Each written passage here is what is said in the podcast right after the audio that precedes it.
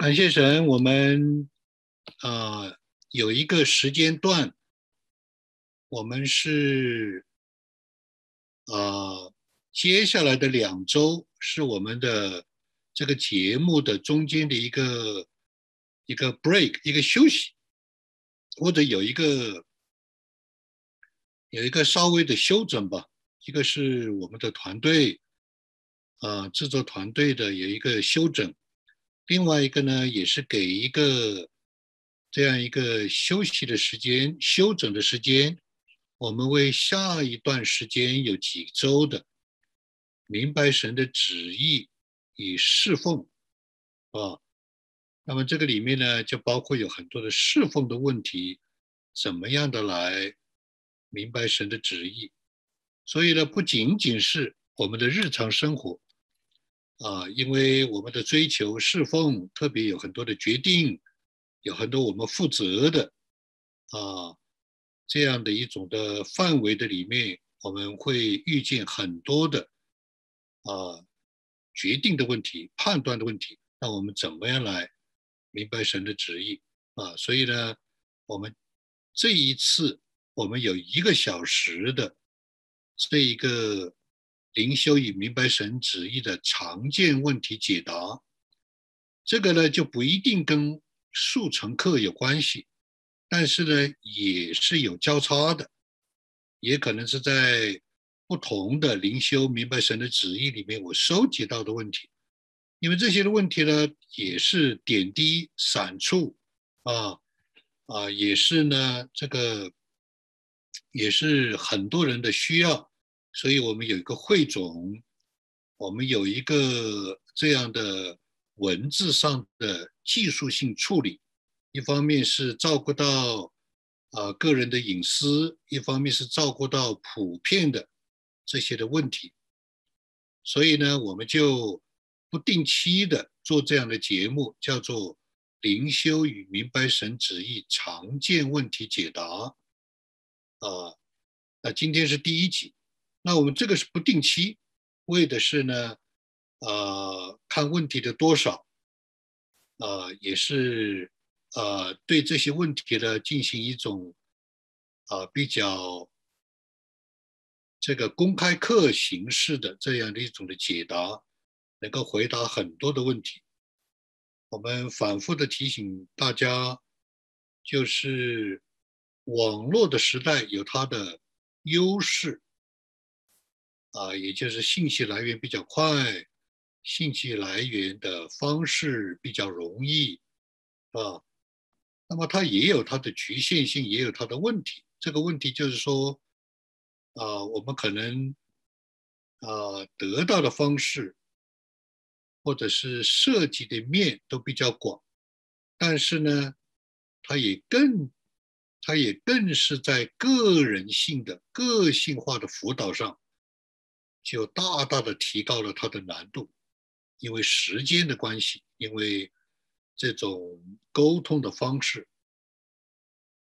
所以呢，我们尽可能把一些普遍性的问题，能够在借着这样一个公开课的形式回答，啊，呃，这个这我们把它定定名为常见问题解答，啊，是这样的，所以让大家知道啊。我们呃非常的愿意、盼望、期待各个不同的问题反馈啊建议。那么这样的话呢，我们根据不同的需要，我们来汇总、来处理、来回答啊，以最快的方式啊是这样。所以时间呢也未必要很长啊。我们希望呢就是每次就一个小时。啊，最多一个小时，有的时候把它剪成、剪辑成两个部分、四个部分，或者是这样。那么今天我们是这是第一次尝试做一个交代。那如果问题多了，或者是问题有相当的普遍的意义啊，或者也是根据大家的建议要求，我们也可能会进行直播的，就是在一个固定的时间。我们请各地的呃弟兄姊妹同工上网啊，你们也啊就是提出各样的问题啊，那么这样是我们这样的一个设想。好，今天呢，我们啊大概有三个啊三个部分啊。第一个呢，就是各地的来信和反馈。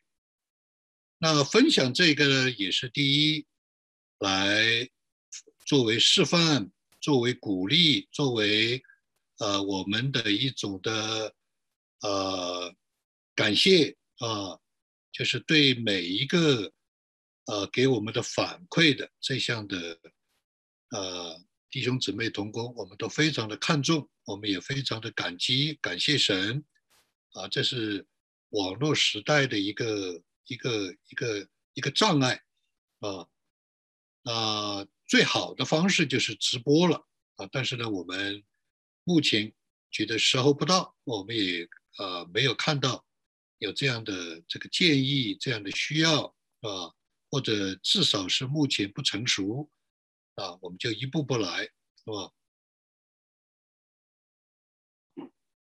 那呃，第一个呢，就是。啊，有一位西班牙的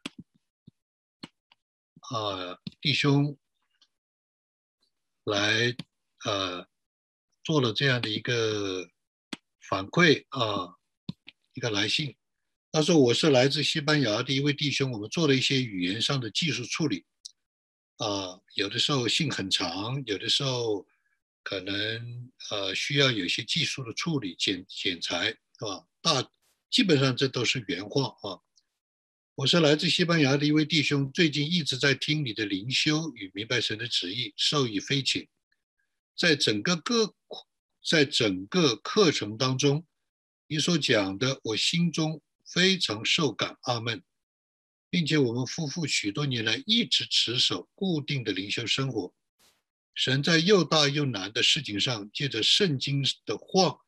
确实引领我们走到今天，所以你讲许多的原则和经历，使我的心灵里面更加确定、坚信我所走的路是对的，就是这样追求的。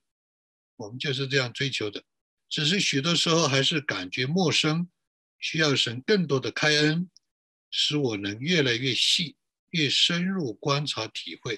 啊，所以我们谢谢这位弟兄啊，我们也。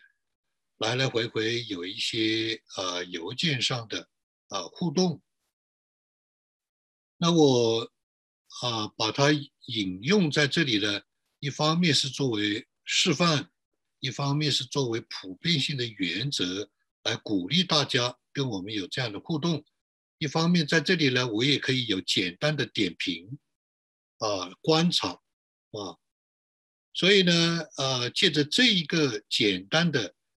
呃，这个邮件的反馈也是借着之后我们有一些继续的呃这个呃互动和跟进。大致上呢，我的一个观察就是说，这位弟兄啊，在他有限的这个环境、经历呃和这种的辅导的里面呢，他们夫妇已经。经过了一些重大的一个历程，像里程碑一样，所以这是非常感恩的，啊。但是呢，啊，我自己的观察呢，就是他们非常不容易，啊，因为他们做的决定呢，后来我看的都是比较大的，啊，这些大呢都是他是有某种的可能，就是说百分之五十，百分之五十可能是有风险的。或者甚至会有某种的失误的，百分之五十呢？啊，是啊，他们的决定是看上去是不错的，是比较准确正确的，啊，所以我的从这个里面，当然你不能完全看得出来，但是基本上从后面的互动里面可以看得出来，神的恩典的确是很开恩，就是凭信心。你回过头去看呢，会出一身冷汗的。做了这些的决定啊，这个那既然有百分之五十的风险，或者不确定性，或者模糊的，甚至失误的，那就证明神是与他们同在，那就证明他们除了明白神的旨意，灵修导致明白神的旨意，但是信心和祷告如果跟不上，他就可能会失误。所以呢，我们为这位弟兄他们的夫妇感恩啊，相信神的确与他们同在啊。那么当然，我们也愿意呢。呃，跟他们有更多的有这样的一种的 帮助啊，能够让他们越来越走的细致稳妥啊，这个是啊，但是呢，路是自己走出来的，哈哈哈他必须要自己走，必须啊要去操练啊，所以呢，这是这一个啊，感谢神，也求神继续带领祝福他们啊。下面呢是一位呃这个小组的呃同工或者领袖啊，他用英文啊写来了这样一封呃这个这个反馈的信啊。他的意思呢就是说呢，他有一个小组，这个小组呢都是一直在学习怎样来聆听神的声音。啊，知道神在日常生活上的带领，那么呢，哎，他们就发现了我们这个十二个、十二个课的速成课，就觉得呢，这个教导是很深入也很实际。那么他们可能决定呢，啊，在这个小组里面呢，有一个阶段性呢，也用啊这样的一个。课程，但是呢，他想知道，那怎样来用这样一个课程，怎样来使用啊这个材料？那另外呢，他提到了，就是他也自己作为小组的带领同工和领袖，他也参加了这一位 Mark Verkos 他的讲座。怎样聆听神的声音？有几年了，他自己经历到很多神的恩典啊！但是呢，觉得这个灵修公开课，我们所在网上放的是中文，是比较容易，对很多的中国人呃弟兄姊妹来说是比较容易，是吧？所以我就先做一个观察和反馈，就是讲到。灵修和明白神的旨意，聆听神的声音，这基呃基本上第一中文世界教会和事工和英文世界和教会事工，它还是有一些的区别啊，它有一些的区别，无论是语言上、理解力上、文化上、操作上，它是有一些区别的。那所以我的负担呢，神给我的托付呢，主要是对着中国人、华人，特别是中国大陆，啊，这是神给我的负担，啊，非常清楚，经过几十年的印证，因为他们的文化、他们的思维、他们的习惯、他们的困难等等，它是有特定的，是吧？那但是的话呢，啊。大陆族群之外的华人传统历史渊源，啊，是这个属灵的传承都是非常的重要。西人那当然又是另外一个天地。那我也查考，我也学习，我也观察了许多啊，这个西人世界的啊这些的。啊，著作啊，他们的呃，这这，他们的这个传承啊，他们的这个我也经过了大量的学习观察啊，所以呢，我我的本本身呢，我的教导呢是一个集大成的，但是它的专注点以它的面是一个博大精深的面，以它的落地对接啊，服饰的点。是非常专注的，就是大陆族群啊啊，这个反复的讲强调了，这没有分，没有任何的分门别类，没有任何的标新立异，这是神的托付，啊，是这样。所以呢，呃，我反馈后面的这一个呢，就是讲到学习啊，来操练西人的或者华人普世教会的传统，非常的重要，因为你有一个很宽的一个领域，所以呢。你来面对具体的问题是游刃有余，如鱼得水，啊，是这样。那么前面所提到的这个使用我们 YouTube 的教材有什么样的建议呢？基本上来说呢，对于完全重新开始的一个小组，我的建议呢就是。以听，以跟这个教材，啊，以跟这个课呢为主线，啊，它一个纵轴和横轴嘛。如果我们把它用这样的话，啊，就是它的主线，它的纵轴就是跟着听，这是比较容易的。但是呢，他如果只是听呢，很多人就会有障碍。第一次听听不懂有问题，所以呢，以前举例来说，啊，我们有一些的童工，或者各地有很多的童工，啊，我的太太师母啊，就是一个范例，他很长，他听了十年江修琴牧师的内在生活，所以呢，他跟很多人的训练啊、牧养、帮助。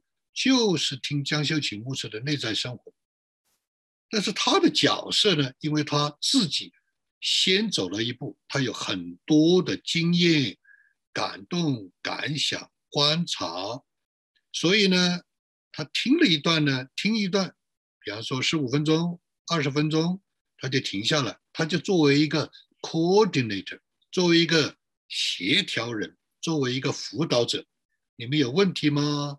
点播一下这一句你怎么理解啊？这个很重要啊！啊，那听了这里的话，这个是怎么样的去实践呢？啊，所以这一种的用法呢是非常常见，也是非常有效有效的。就是根据一个课程，大家听，听了以后你来点播，这个地方要注意，那个地方要注意，啊，这个地方有什么问题啊？啊，怎么解答啊？怎么实践哦？是这样的。那甚至呢，这个教材的十二个课程呢，也未必要从头听到尾。如果你熟悉，你就挑选出来这一个案例，这一个原则，把它挑选出来，使呢啊这样的一个小组呢更加的活泼生动。解决问题。那作为 coordinator，作为一个主导的，呃，这个主持的、带领的，他必须对这十二课很熟悉，或者你不一定十二课，你对中间的其中的案例很熟悉，或者对中间的定律很熟悉，或者对中间的某一个啊某一课，因为它十二课的是一个经啊一个。啊，一个经典的一个一个一个货盘托出吧，也就是说，限定了十二课，必须把最重要的讲完，所以它很浓缩，所以呢，现在要来分拆，要来稀释，要来把它分解，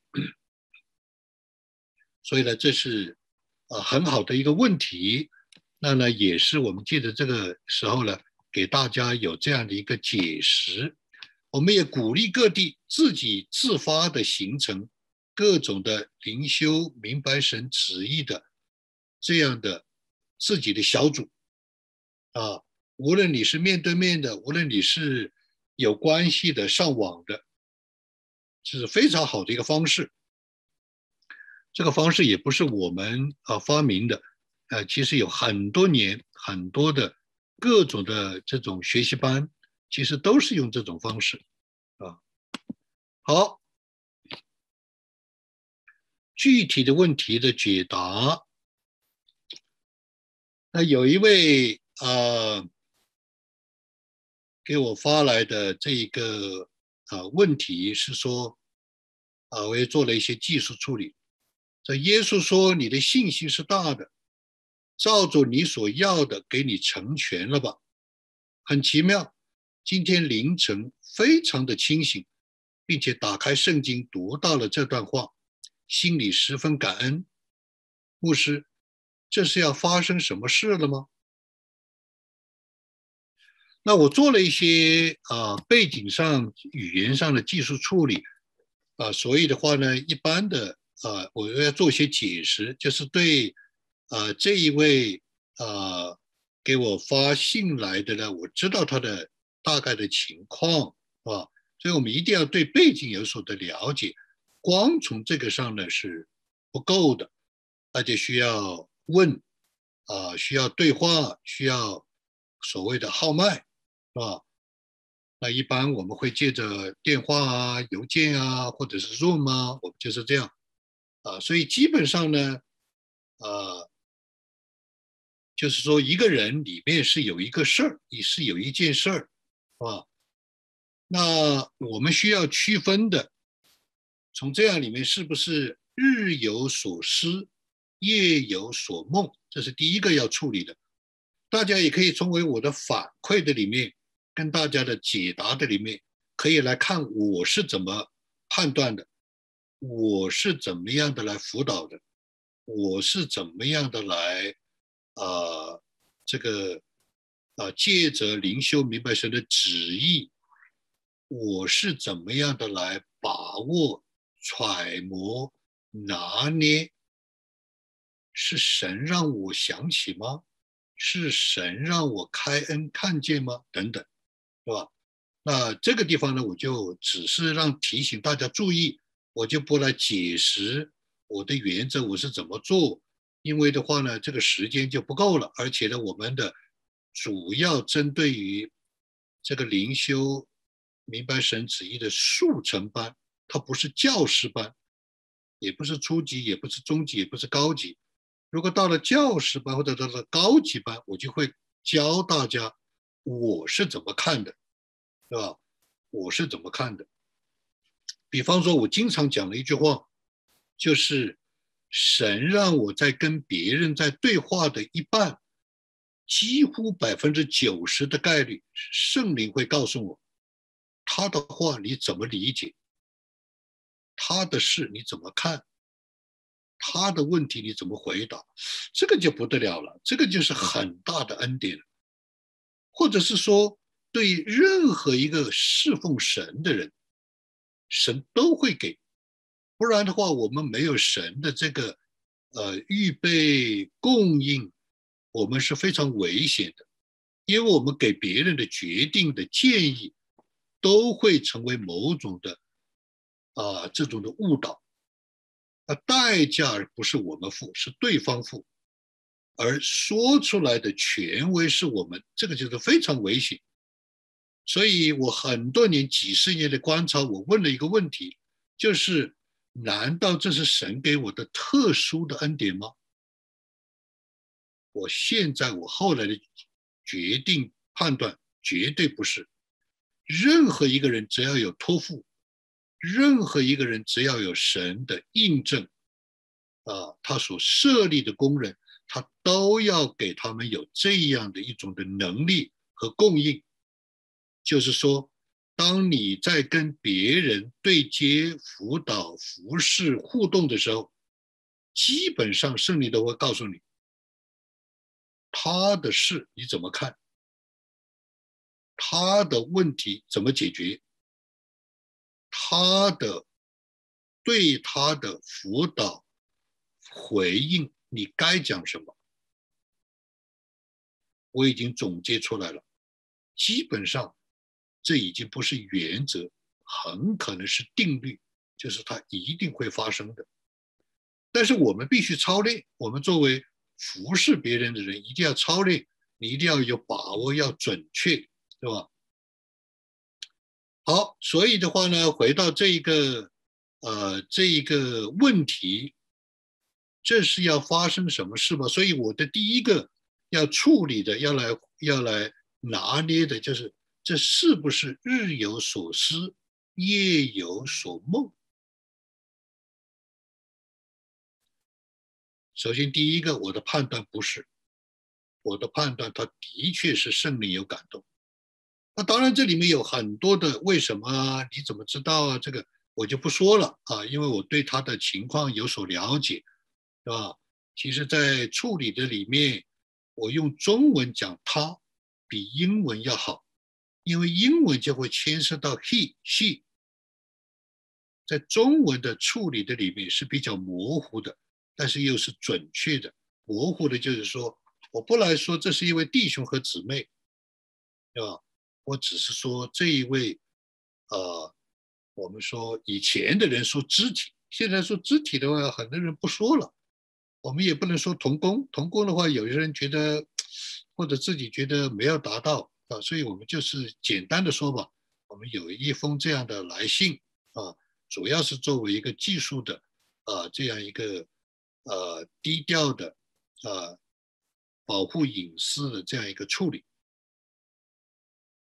但是我是知道的，啊，我是知道他的情形。如果我不知道，我就会说，啊，弟兄姊妹，对这样一个的问题，我需要进行更深入的了解，我就会这样回答。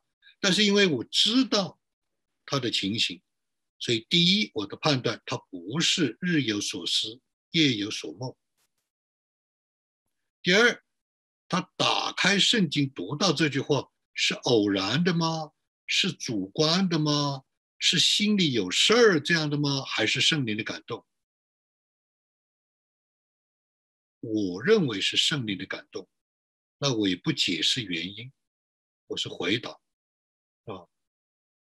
那第三，他说这是要发生什么事儿吗？我的反馈，我的回答就是说，光靠这一个经验是不够的，是有风险的，是不稳妥的，一定要三点一线。所以我的回答就是说，可以留意这件事情，像玛利亚一样，玛利亚是看见了就记在心里。我们一定要有相当的。这样的一个素质，这样一个训练，这样的一种的稳重，这样一种的啊，这个啊，对于属灵原则在真理上的扎根，尽可能避避免偶然性和偶发性。任何事情最低的门槛和标准是三点一线。比较成熟稳妥的是九点三线，是吧？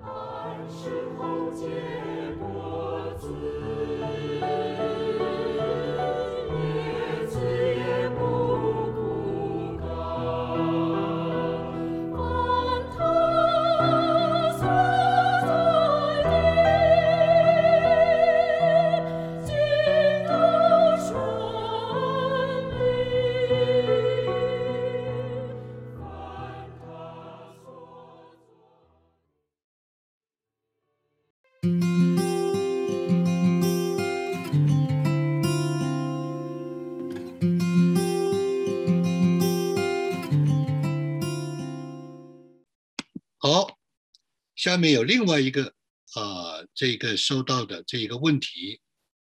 半夜我突然梦醒了，好像经历了一场话剧。话剧结束时，报幕人留下了一句话：“饥渴慕义的人有福了。”我非常的震惊，因为我从来没有做过这样的梦。以前的梦都是关于一件事儿，但今天的梦是神的一句话。但我感觉今天神的话与我祷告的事似乎没有什么关系。那我也分两部分来反馈、观察、拿捏、啊揣摩，啊。那这个是不是日有所思，夜有所梦呢？应该不是啊，因为他说神的话跟他祷告的事儿没什么关系，是吧？一般来说，日有所思，夜有所梦，它的一个关联不是因果啊，关联关系啊，我们知道有关联关系、偶然关系。和因果关系啊，有三个不同的关联关系呢，就是说它相关，但不是因果，不是因为某些事发生了，结果发生了什么事，不是因果关系，啊，偶然关系就是呃，基本上就忽略不计啊，根本就不存在什么意义，啊，那因果关系就是因为有这个事，所以发生了什么事。啊，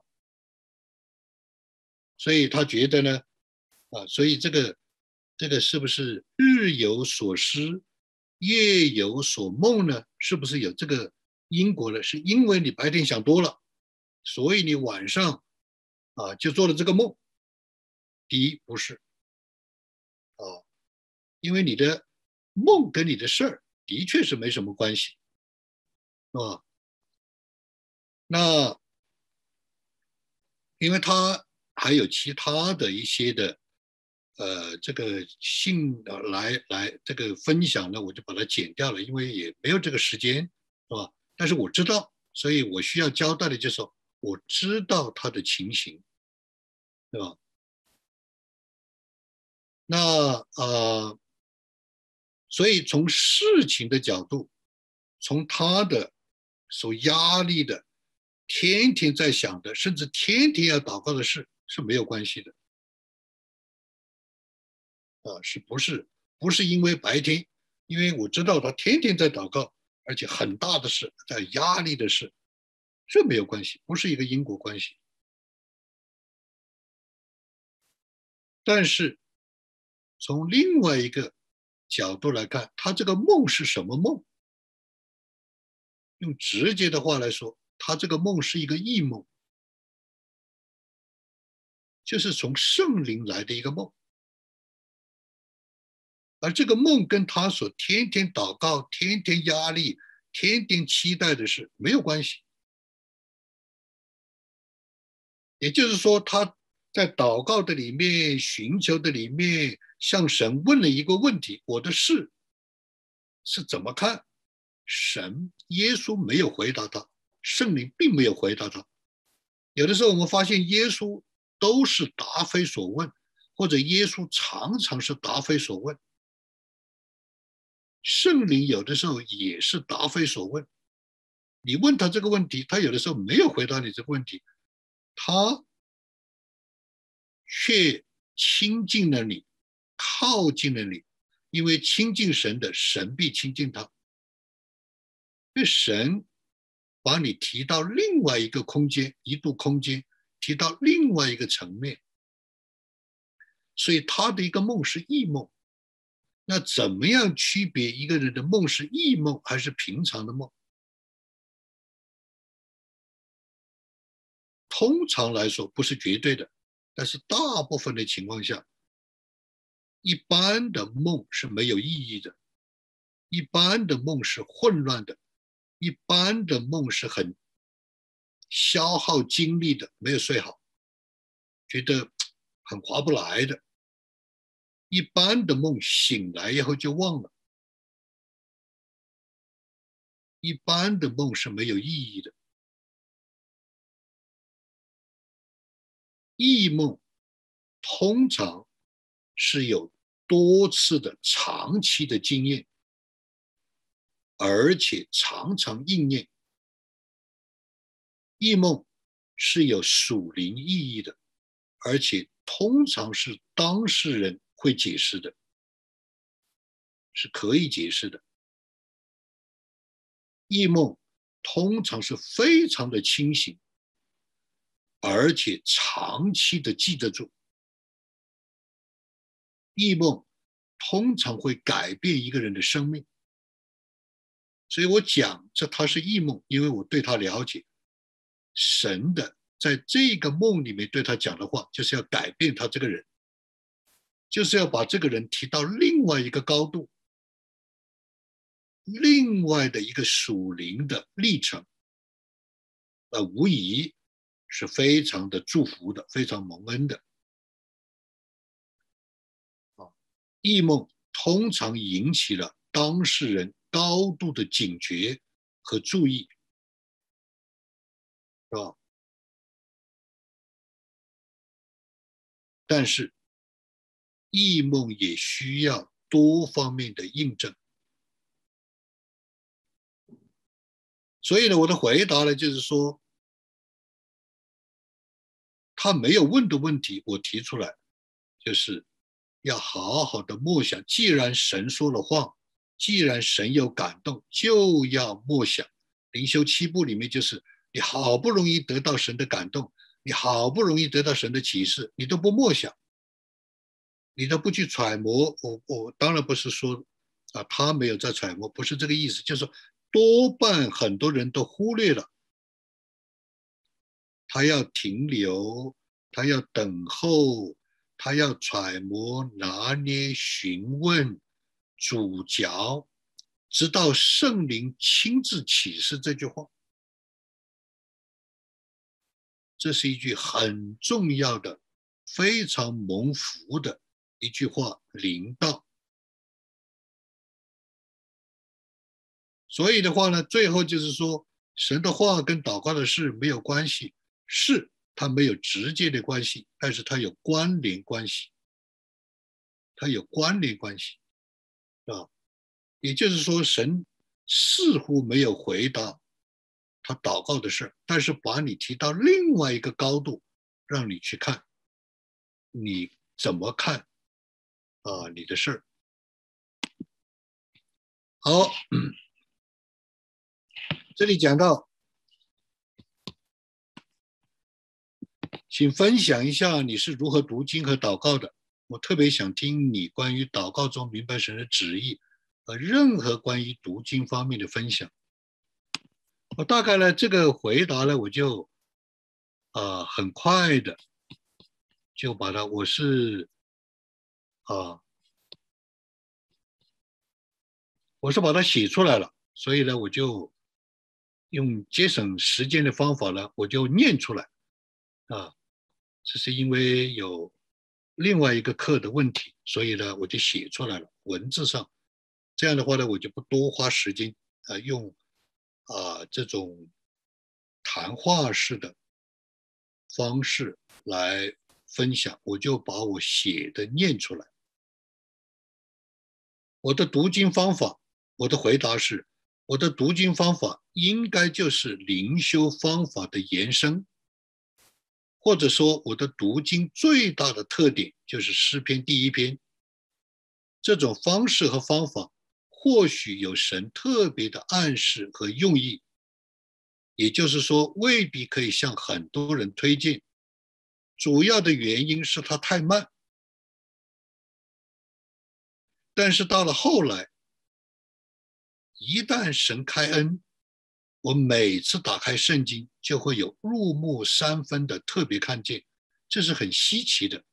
我也自己验证了数十年。这特这的确是神给我特别的礼物。为了严谨，我也会谦卑服下来，在关键的解释、分享和发表的时候，多查一些专家的解经书或参考书。其他的读经方法基本上跟大家所知道的或者听到的差不多。我这里所回答的，主要是我得到的特别的方法。另外就是我的祷告，我的祷告其实就是来到神面前，这也是非常特别的，是高难度的，像我的灵修式读经一样。但是，一旦神开恩，也就是到了比较老练的时候，这种的祷告就显出特别的功效和奥秘、奥妙。这有点像保罗所说的，悟性的祷告是为了造就教会。而我自己的祷告是多方面是多层次、全方位的来到神面前。有的时候借用语言以一度的空间来表达在多度空间与神的相交，是十分有限的。但是这样的用语言在一度空间的悟性祷告，带出多度空间的神人相交，这样的祷告对教会的人群又是必须的。我自己的祷告在独处的时候是无声、无语言、无概念的，特别的享受，满有亮光，安歇甜美，滋润涓涓，信心坚固，与神同在。我的苦恼之一，就是我似乎非常犹豫，是否要分享自己的读经和祷告。更不用说教导其他的人这样来做，因为这对我们现代人、现代的人来说实在是太难了。这是我的苦恼。到底怎么教？到底别人学不学的？能不能够学到？当然，我应该有信心啊！我应该啊，这个在神面前无保留的来这样的来服侍。现代人的生活方式和节奏是与属灵的这种的生活方式常常是相反的。我的另外一个苦恼，当然就是自己在老亚当的生命中，仍旧还在继续的有这样的剥离、脱落、胜过，如自己的脾气、习惯、愚笨啊、软肋等。但是神给了我如此的丰富，我却与蒙召的恩还是不相称的。愿神怜悯。好，下面一个问题啊，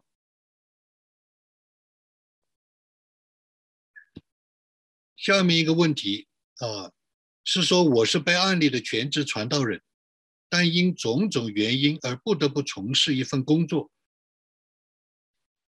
考虑权衡良久，学了一项手艺，也开了店，但目前发展并不如自己所设想，也听不到神的引导。在这样的情况下，该如何寻求神的心意？案例全职了，是否就不能再做兼职工作？对此有困惑。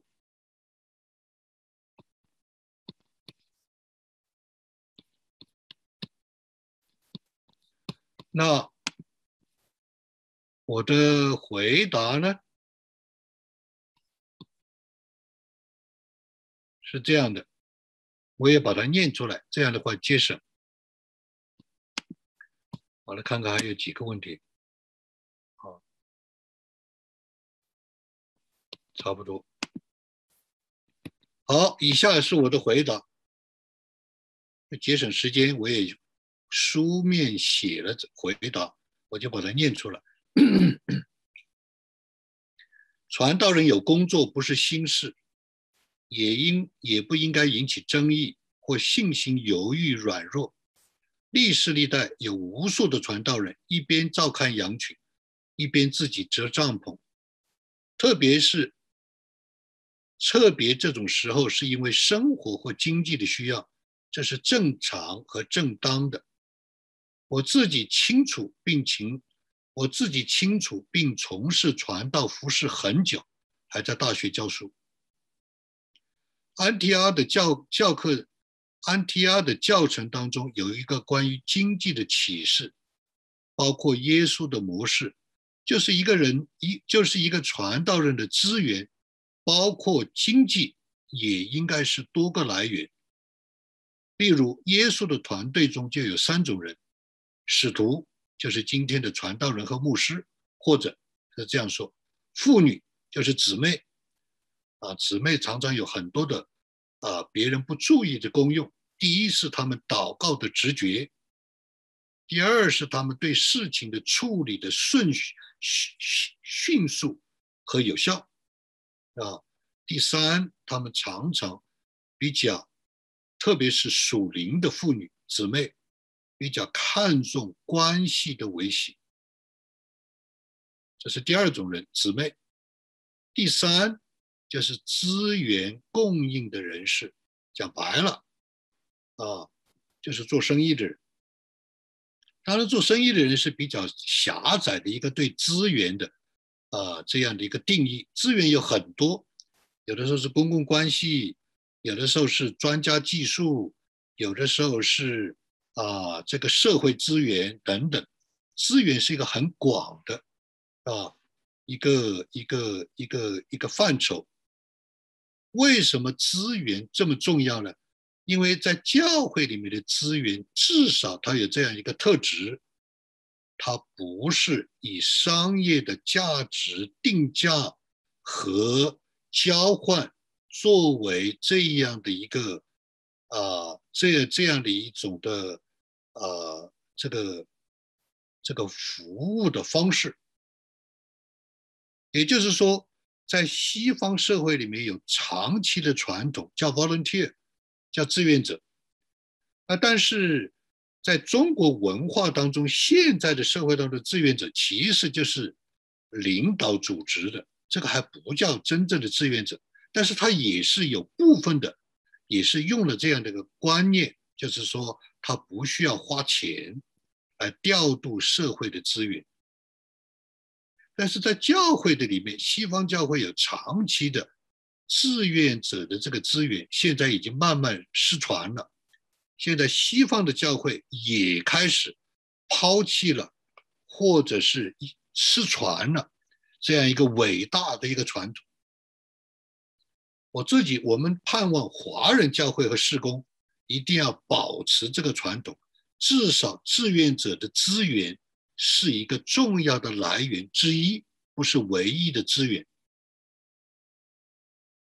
所以，一个传道人、一个教会的资源是应该有多个来源的途径，因为在资源的这个途径里面，它就是不讲条件、不讲代价、不讲不计算成本的。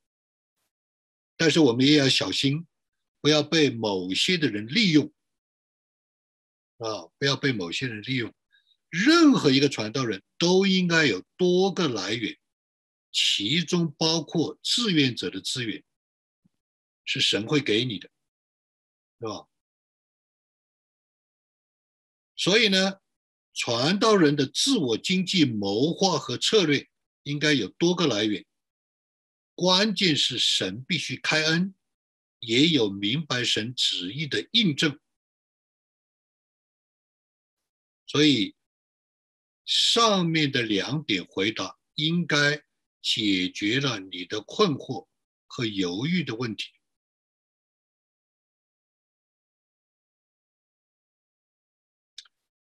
那第三个回答呢？啊，我就简单的讲，因为比较长，我举了一个例子，在中原地区，我去考察过一个牧师的一个小面馆，他的太太做小面馆，是吧？我甚至考察过他的市场竞争对手、他的手艺、他的店面、他的地点、他的员工、他的收支平衡、他的卫生条件。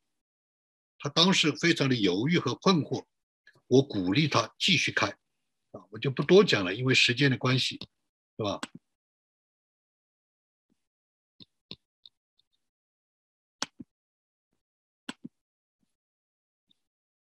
下面还有。很快几个问题：如何引导帮助忙工作、忙家庭、忙事业的弟兄姊妹花时间灵修，在一切事上寻求神的旨意，也更愿意参与服侍？那我的回答也是很快的把它念出来。第一，你自己要，你如果你是带领的，你自己要下功夫灵修。你没有走过的路，你不可能教别人。而且别人很快就看出来你有没有真功夫。一般来说，教的人要比学的人功夫深十倍。第二，就是组成灵修小组，你可以来作为发起人、联络人、协调人，啊，coordinator 来做开始灵修小组，这是一个比较有效的方法。我观察在多个地方的灵修小组，是比较能够快的把人组织起来一起追求，因为所有的人其实都是要主的，但是世代艰难。灵修小组可以帮助很多人稳定的，啊，有记忆力的、有操练的，得到属灵的这样的一种的益处，也感受到神在基督身体里面的同在和圣灵的带领。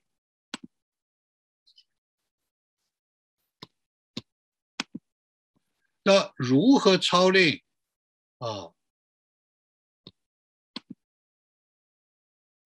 如何操练集体灵修呢？有什么值得推荐的啊建议和方法吗？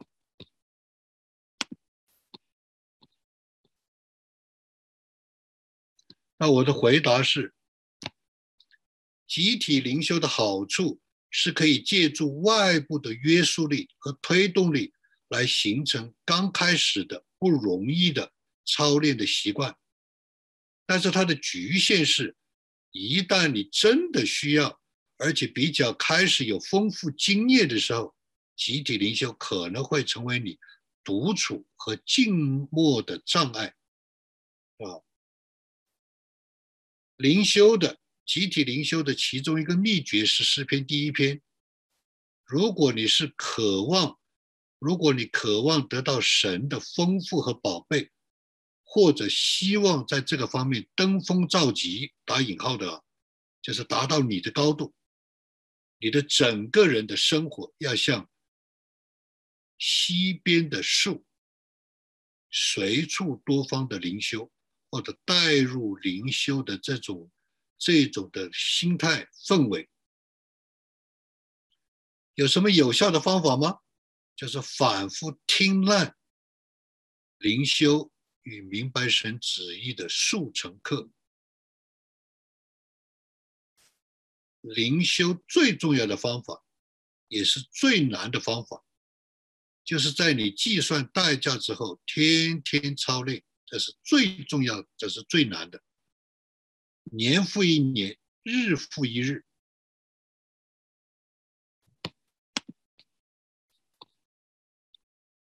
好。最后，长期观察的常见的问题，长期的我因为教灵修明白神的旨意至少二十年，长期观察的问题，第一个是操练的问题，就简单的说，一定要操练，不厌其烦，啰里吧嗦唠叨啊，这个这个这个呃反复的唠叨。一定要操练，操练就有路，耶稣就是路，路是人走出来的。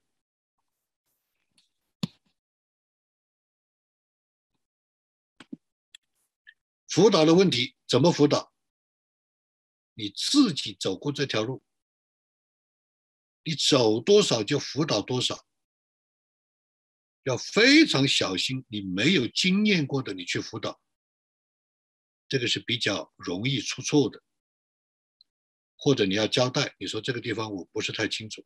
第二，你自己经历过托付的四个圈：耶路撒冷、撒玛利亚、啊犹太全地、啊撒玛利亚，直到地极？四个圈是神托付给你的，啊，讲白了就是在啊你最核心的你自己的。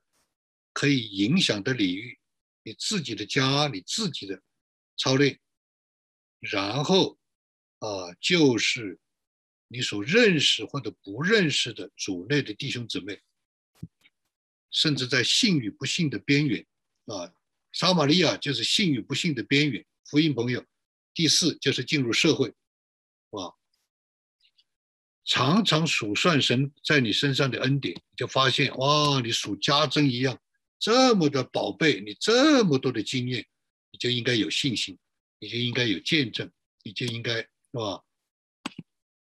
好，定律，怎么样去摸这个定律？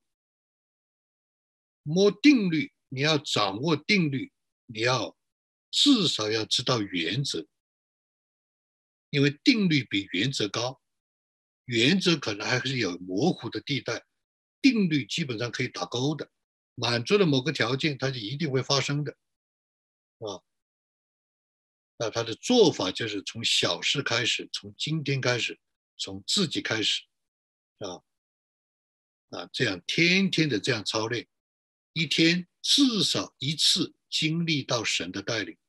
一天应该正常的经历到五次神的带领，啊，好，我们今天就，呃，这一次我们就停在这儿，求神来祝福每一位，求神来，啊，将他的宝库天上的窗打开，祝福我们当中的每一位，使我们更多的能够认识他，经历他，多结果子。感谢增多，神多得荣耀。谢谢大家，愿神祝福。